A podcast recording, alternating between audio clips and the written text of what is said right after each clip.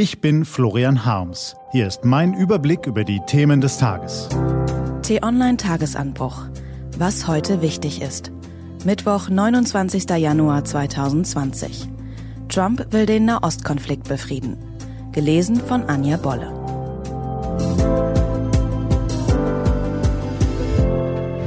Was war?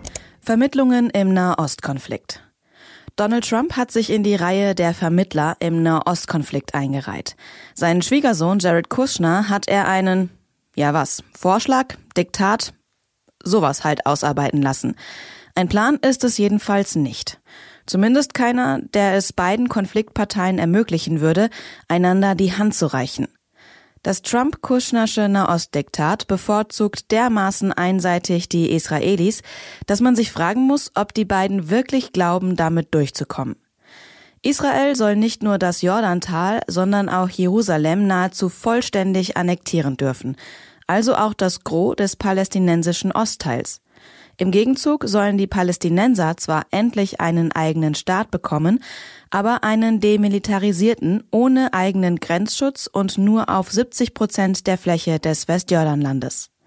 Alle 200 israelischen Siedlungen mit 600.000 Bewohnern sollen stehen bleiben. Israels Premier spricht von einem Deal des Jahrhunderts.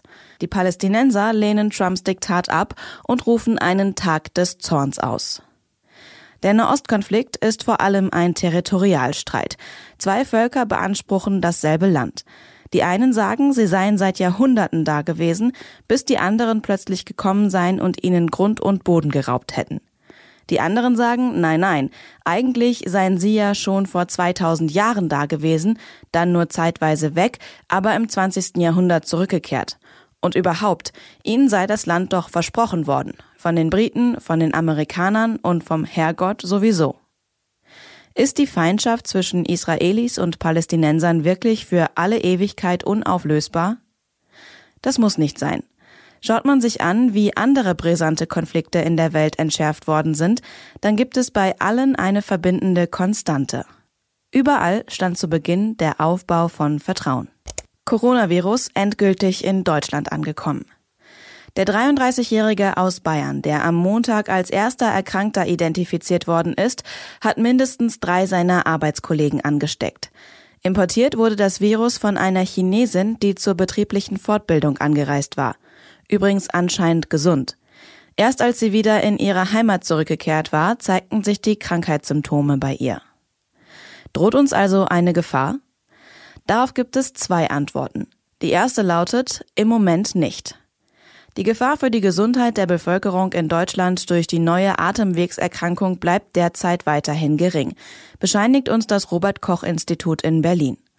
Wir dürfen uns also kurz entspannen, bevor wir uns der zweiten Antwort widmen.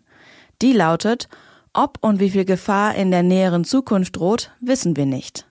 Die Einschätzung kann sich kurzfristig durch neue Erkenntnisse ändern, heißt es in der Verlautbarung der Seuchenbekämpfer vom Robert Koch Institut. Wir müssen uns mit dem Gedanken anfreunden, noch eine Weile im Ungewissen zu verharren, bis uns die Wissenschaft ein genaueres Bild vom Coronavirus präsentieren kann.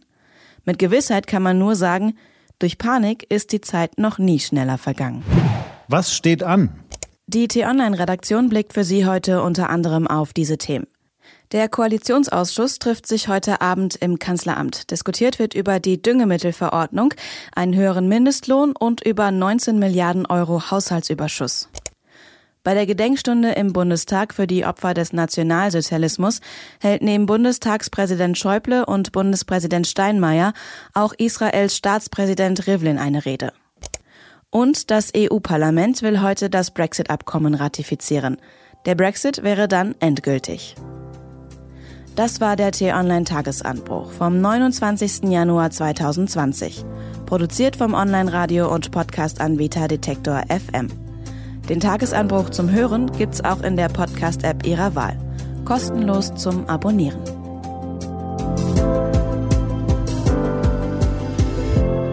Ich wünsche Ihnen einen frohen Tag.